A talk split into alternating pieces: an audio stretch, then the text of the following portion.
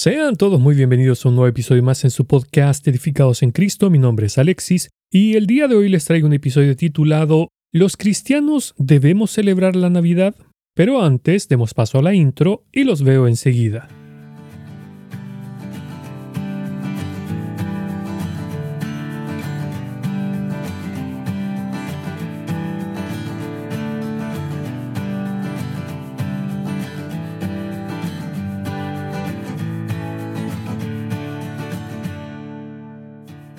Por estas fechas cercanas a Navidad y fin de año, siempre aparecen videos y mensajes respecto a este tema, y en esta oportunidad no quise quedarme fuera.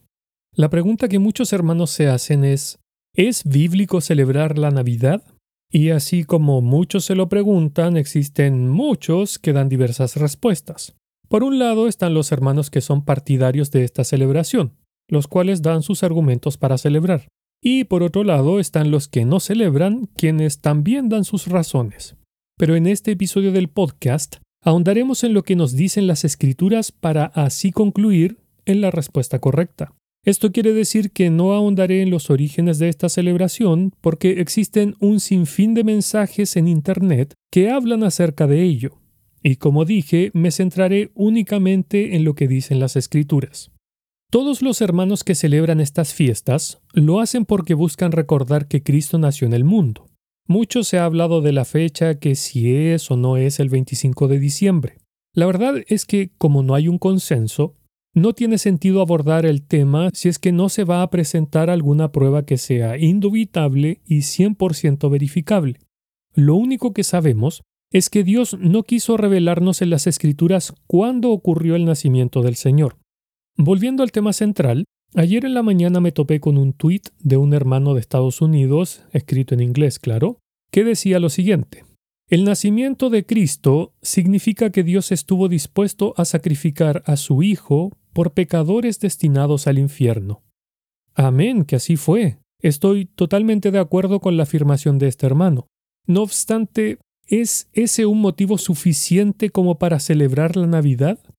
Veamos qué dicen las escrituras.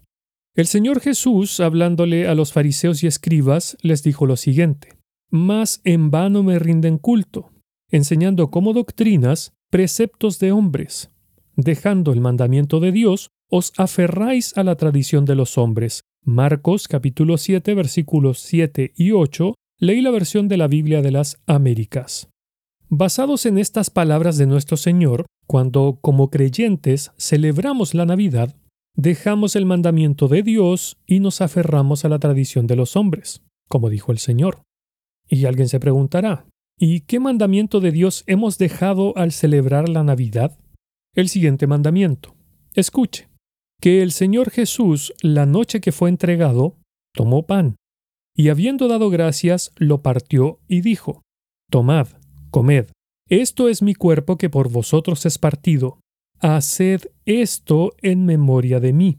Asimismo, tomó también la copa después de haber cenado, diciendo, Esta copa es el nuevo pacto en mi sangre. Haced esto todas las veces que bebiereis en memoria de mí. Primera de Corintios, capítulo 11, versículos 23 al 25, leí la versión Reina Valera 1960.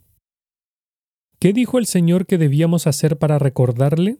nos dijo que le recordáramos a través de su nacimiento o a través de su sacrificio en la cruz del Calvario? Creo que la palabra de Dios es bastante clara, así como el mandamiento divino dado por el mismo Señor. Y como decía al principio, muchos hermanos afirman que ellos hacen memoria del Señor a través de su nacimiento en el 25 de diciembre. Pero vuelvo a preguntar, ¿nos mandó a que lo recordáramos a través de su nacimiento o de su muerte? porque según lo que leí, podemos ver que el mandamiento es a recordar su muerte a través de los símbolos del pan y de la copa, y no su nacimiento, ya que, a fin de cuentas, lo importante no es su nacimiento, sino su muerte, porque fue a través de esta que Él compró la salvación de nuestras almas. Y siguiendo con esta idea, muchos hermanos afirman que si el Señor no hubiera nacido, no habría habido muerte en la cruz. Pero Lamentablemente, esa es una manera muy humana de pensar, pues a eso se le llama antropomorfismo, es decir, que le atribuimos cualidades humanas a Dios, además de limitar en extremo su poder, ya que Dios muchas veces se manifestó con un cuerpo tangible antes de nacer como un ser humano. Permítanme que lea uno de los tantos ejemplos que hay. Dice así la palabra de Dios. Después, el Señor se le apareció a Abraham en el encinar de Mamre, mientras él estaba sentado a la entrada de su tienda en el calor del día. Al levantar los ojos, vio que allí junto a él había tres varones. Al verlos, rápidamente se levantó de la entrada de su tienda para recibirlos. Se postró en tierra y dijo, Señor, si en verdad he hallado gracia ante tus ojos, te ruego que no te apartes de este siervo tuyo. Mandaré traer un poco de agua para que ustedes laven sus pies, y luego podrán descansar debajo de un árbol. Traeré también un bocado de pan para que recobre fuerza su corazón, y luego seguirán su camino. Para eso han pasado ustedes cerca de este su siervo. Y ellos dijeron, Haz todo tal y como has dicho. Entonces Abraham fue deprisa a la tienda de Sara y le dijo, Toma pronto tres medidas de flor de harina, amásala y cuece unos panes. Luego corrió Abraham a donde estaban las vacas, y tomó un becerro tierno y bueno, se lo dio al criado, y éste se apresuró a prepararlo. Tomó además mantequilla y leche y el becerro que había preparado, y poniéndolo ante ellos, se quedó a su lado debajo del árbol mientras ellos comían. Génesis capítulo 18 versículos del 1 al 8, leí la versión Reina Valera contemporánea. Acá vemos cómo Dios tomó forma completamente humana pues Abraham conversó con él cara a cara. Además, le preparó comida y ellos se la comieron, tal como un humano cualquiera que consume sus alimentos. Quienes hablan de que gracias al nacimiento hubo muerte en la cruz, se olvidan de que a Dios no le cuesta nada tomar un cuerpo humano y venir a este mundo. Precisamente en este mismo pasaje de Génesis, luego de anunciar el embarazo de Sara siendo ya vieja, Dios hace la pregunta diciendo, ¿Hay para Dios alguna cosa difícil? Génesis capítulo 18, verso 14. Vuelvo a insistir que al Señor Jesús no le costaba nada aparecer ya siendo adulto y hacer todo lo que hizo mientras estuvo en el mundo. Sin embargo, Dios quiso que su venida fuera de la forma que ya conocemos.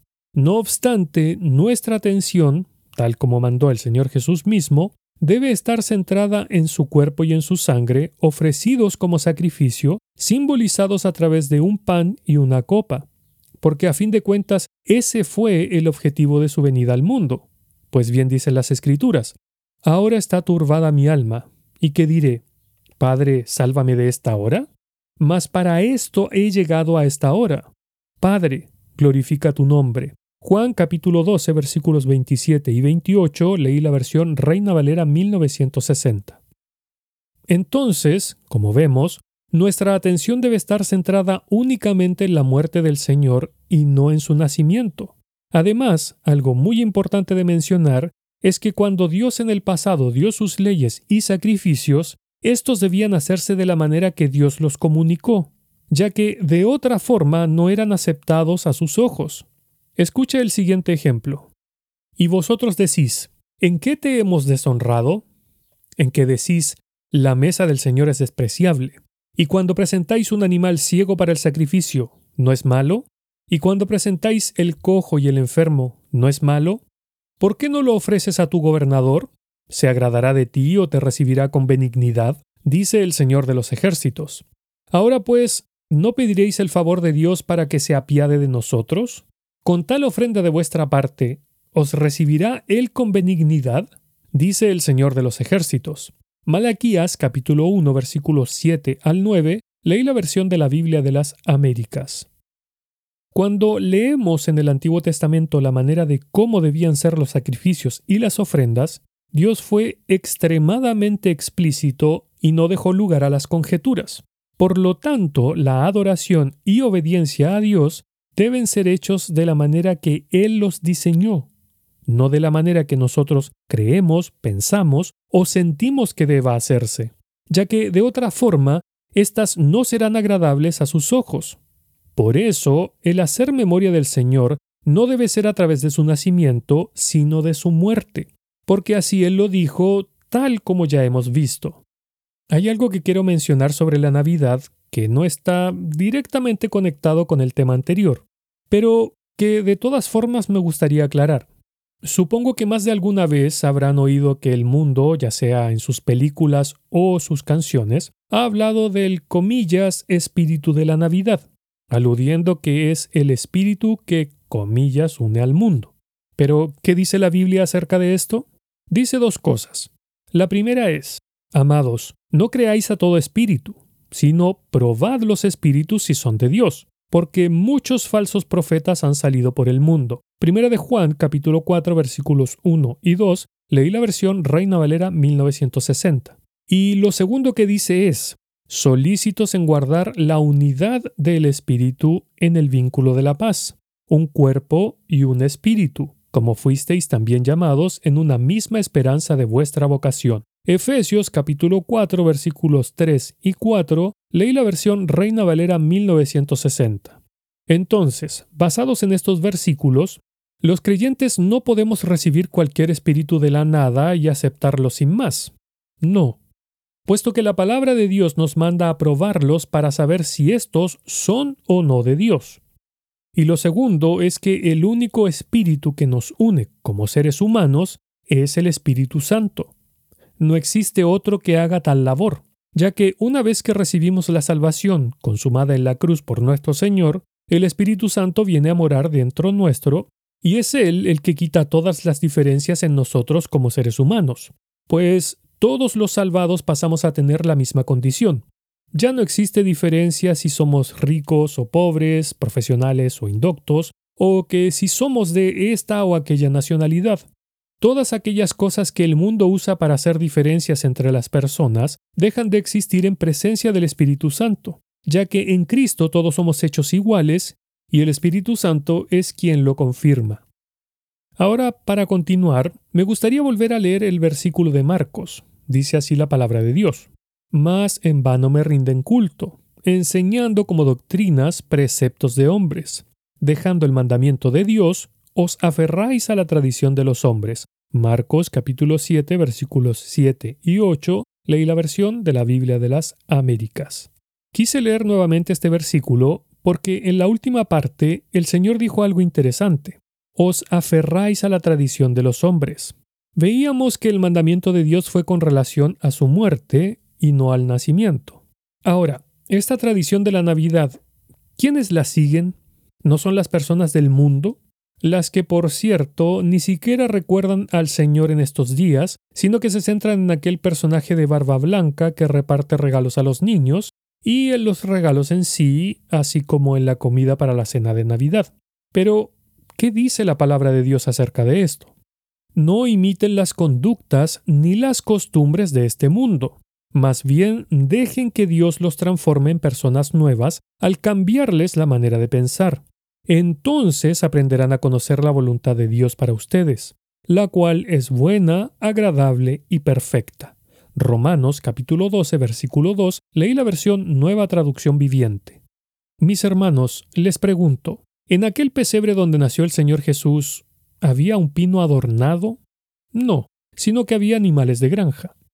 ¿Hubo regalos en el momento del nacimiento?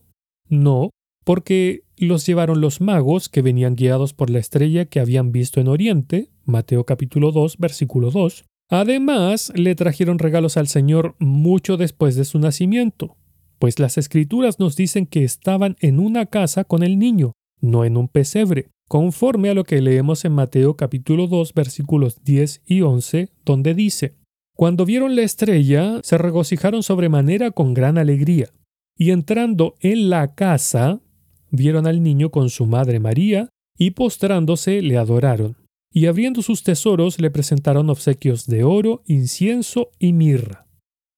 Además, estos presentes que le trajeron al Señor fueron para adorarlo como rey. No fue un intercambio de regalos entre las personas como se hace hoy en día. ¿Hubo alguna conmemoración especial por parte de los hombres cuando nació el Señor? No, no hubo ninguna, porque los gobernantes ni siquiera sabían que había nacido. Escuche.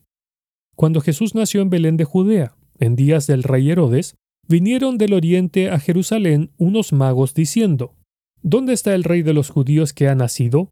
Porque su estrella hemos visto en el oriente y venimos a adorarle. Oyendo esto, el rey Herodes se turbó y toda Jerusalén con él. Mateo capítulo 2 versículos del 1 al 4. Leí la versión Reina Valera 1960.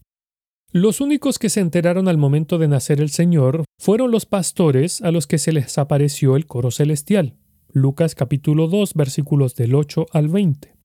Otra pregunta. ¿Se pusieron adornos en aquel pesebre porque había nacido Jesús?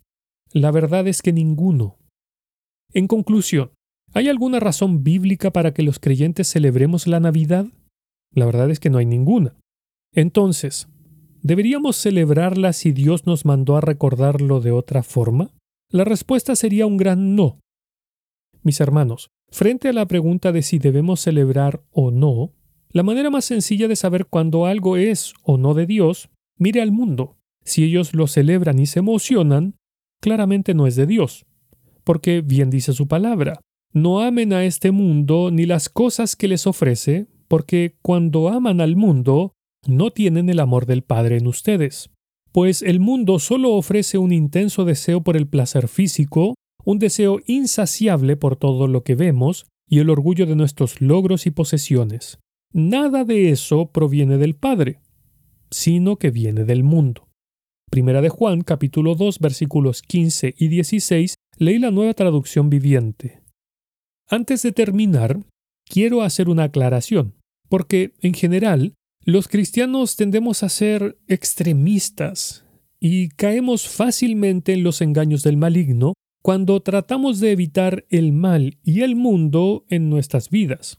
Por eso, mis hermanos, esta verdad bíblica no es una imposición de mi parte para que usted se aleje de todos sus seres queridos y familiares en estas fechas. Cada uno de nosotros tome la decisión delante de Dios de cómo va a proceder.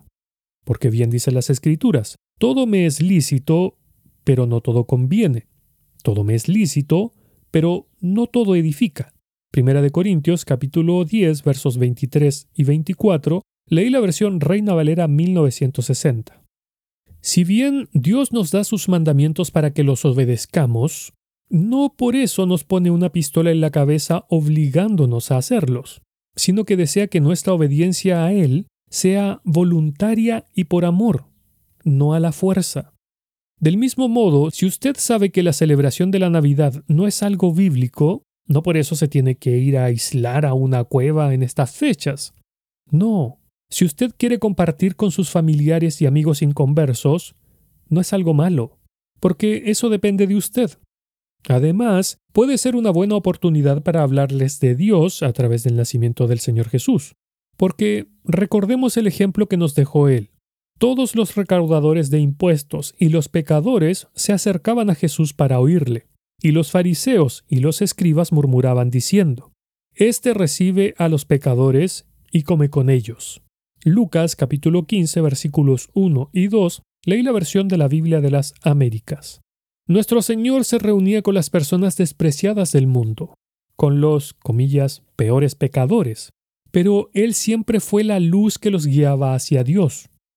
De la misma manera nosotros debemos ser luz y sal en medio del mundo, tal como nos dijo el Señor en Mateo capítulo 5 versículos del 13 al 16. Así que mis hermanos, seamos cautos en cuanto a nuestra reacción para con los inconversos en estas fechas. Debemos ser tolerantes con ellos porque ellos no son creyentes. Y lo ideal es que aprovechemos para hablarles del Señor. Pero ahora conoce que el mandamiento de Dios es que nosotros debemos recordar la muerte. En otras palabras, no estamos llamados a celebrar por nuestra cuenta y en nuestros hogares la famosa Navidad. Que el Señor les bendiga. Para más episodios del podcast, visite el sitio web www.edificadosencristo.net, en donde además podrá encontrar devocionales diarios para su edificación. Este podcast también está disponible en otras plataformas tales como Spotify, Apple Podcast, TuneIn, Stitcher y muchas otras. Si desea ponerse en contacto conmigo, lo puede hacer a través del sitio web www.edificadosencristo.net o escribiendo directamente al correo edificadosencristo.net@gmail.com.